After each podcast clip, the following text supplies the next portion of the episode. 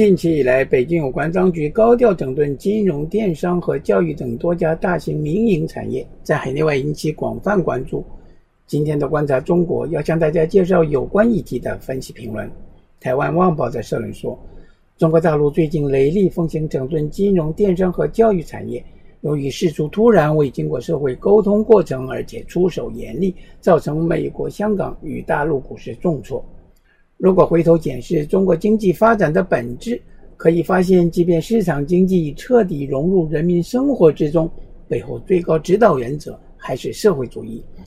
这也是为何这四十多年来的经济改革会被冠上社会主义市场经济的名称。社会主义在前，市场经济在后。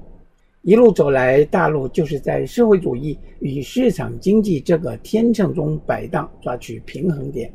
只是在经济改革已然取得丰硕成果之际，诸多市场经济乱象随之而生。不管是网络巨兽造成的垄断行为，还是资本无序扩张导致的社会不公现象，都是北京无法接受的。在这样的前提下，加强监管就成为不得不的选择，连带也让社会主义光环更为凸显。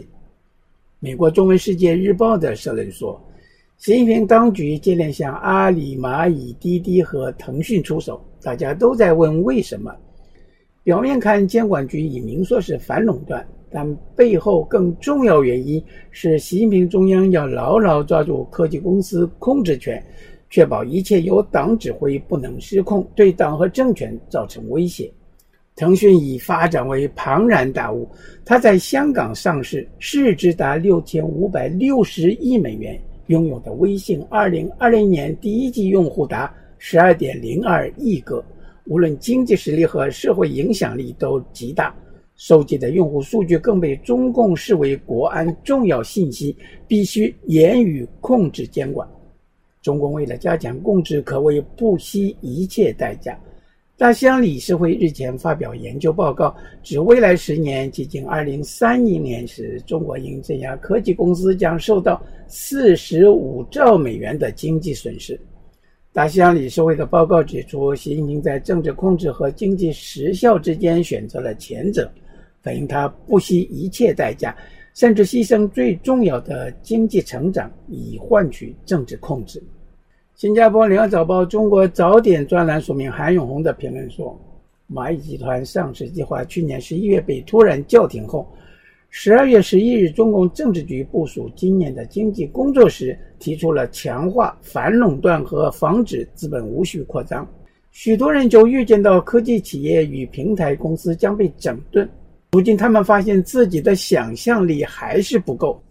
除了高调的马云电商等在线教育培训机构、赴美上市企业、校外培训行业，原来都是要防止资本无序扩张的打击对象。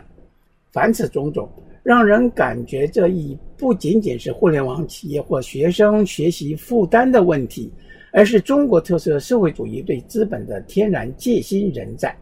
在中国特色的社会主义体制下。中国要充分利用资本和市场机制去刺激和提高生产力，但不会允许资本有机会成为另外一个权力来源。一旦发现这个情况，就会动用国家权力约束与规管之。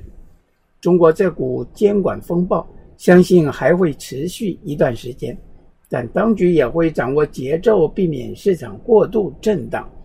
同时。资本也又一次看到中国人是社会主义国家，自己在中国的位置是从属于国家意志与国家权力，不可能与之平起平坐，更不可构成挑战。